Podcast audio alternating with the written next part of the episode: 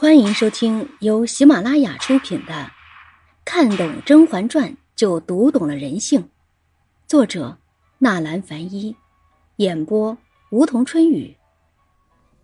第七章：傻憨憨齐妃为什么能在后宫活这么多年，还生下三阿哥？齐妃这个傻憨憨是凭什么在后宫的争斗中存活这么多年？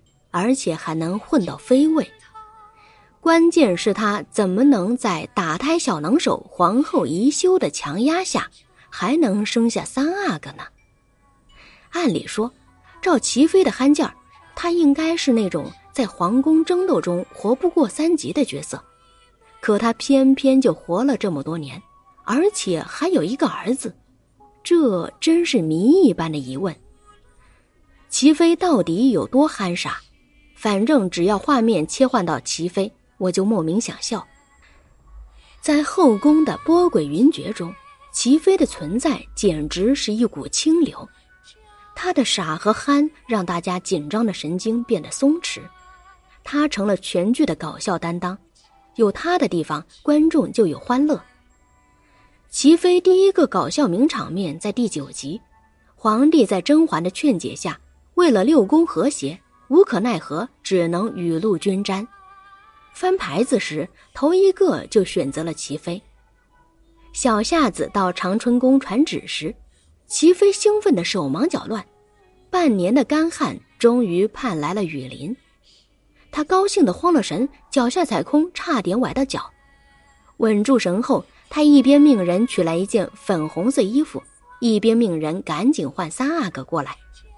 还是小夏子提醒她。皇帝难得过来一趟，最好就想两口唠唠嗑，别叫三阿哥过来添乱了。一个小太监都这么清醒，齐妃这个傻憨得多拎不清啊！从小夏子的言语中，不难看出皇帝对三阿哥并不怎么待见。皇帝半年才想起来一趟，齐妃不好好抓住这次机会，好好维系一下夫妻感情。还想着招自己的熊儿子过来惹皇帝烦心。试想想，要是皇帝来了，看到当妈的傻憨憨，当儿子的惹人烦，他下次还愿意再来吗？后宫女人这么多，每个人都变着法的让皇帝高兴，只有齐妃这里每次来都让皇帝堵得慌，是个人都不会再来给自己找不自在，何况是皇帝？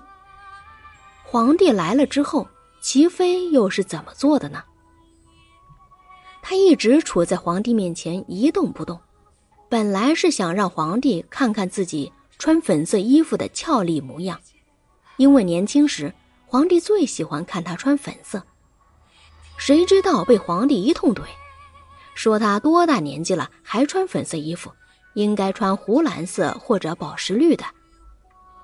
一个女人在穿衣打扮上的审美还不如男人，关键自己还不自知。一个四十多岁的女人，思想还停留在少女时代，这对夫妻之间的思想鸿沟，估计得有东非大裂谷那么深。齐妃和皇帝单独相处时，空气都凝结起来，安静的可怕。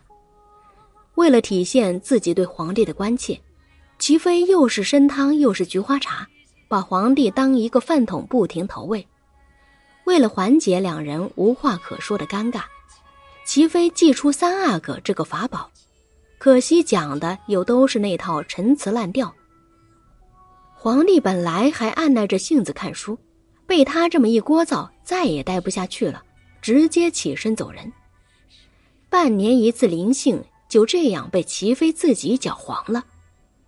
从这一点不难看出，齐妃对于怎么和皇帝相处，两人之间怎么架设一座逾越桥梁，她并不按此道。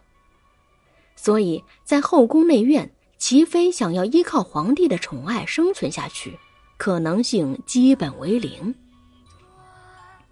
可是这么多年，她居然在后宫的腥风血雨中安然无恙，而且还顺利生下了一个皇子三阿哥。我认为有三点原因。第一个原因，皇后不想动他，齐妃因为性格原因不受皇帝待见，皇后肯定一清二楚。这样的一个人对皇后来说没有任何威胁，所以皇后懒得在他身上费劲。第二个原因，齐妃家里失势，剧中提到齐妃娘家被流放，那么齐妃就失去了娘家这座靠山。一个没有娘家势力的妃子，在后宫又不受皇帝待见，内外都无可依靠。那她除了抱皇后大腿，还有什么办法自保？因此，她就是皇后军团里的一名铁匠，发大水都冲不掉的。在让齐妃生孩子这件事情上，皇后也有自己的算盘。皇后自己没有亲生子女。如果想要巩固自己的地位，并确保能够顺利当上太后，势必得过继一个儿子到自己名下。而齐妃这个傻憨憨，就算让她生了孩子，她也不懂教养。皇后可以找一个好时机，将齐妃的孩子过继到自己名下来。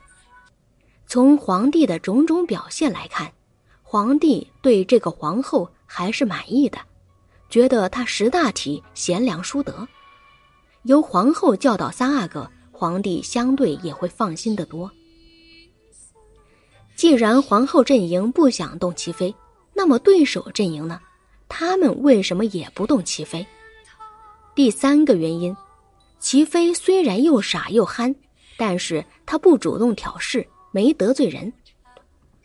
在甄嬛等新人进宫前。后宫一直盘踞着两大军团，皇后军团和华妃军团。华妃虽然跋扈，但她自己是个直性子，她最不喜欢的就是那些藏着掖着、专门放冷箭的人。这后宫里有一个人比华妃还直，那就是齐妃，她是那种可以一眼望穿的傻直肠，所以齐妃没能力冒什么坏水。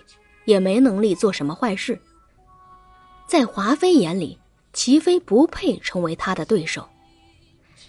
加上齐妃智商有限，平时也没主动挑什么事，顶多就是做皇后的小跟班，打个哈哈。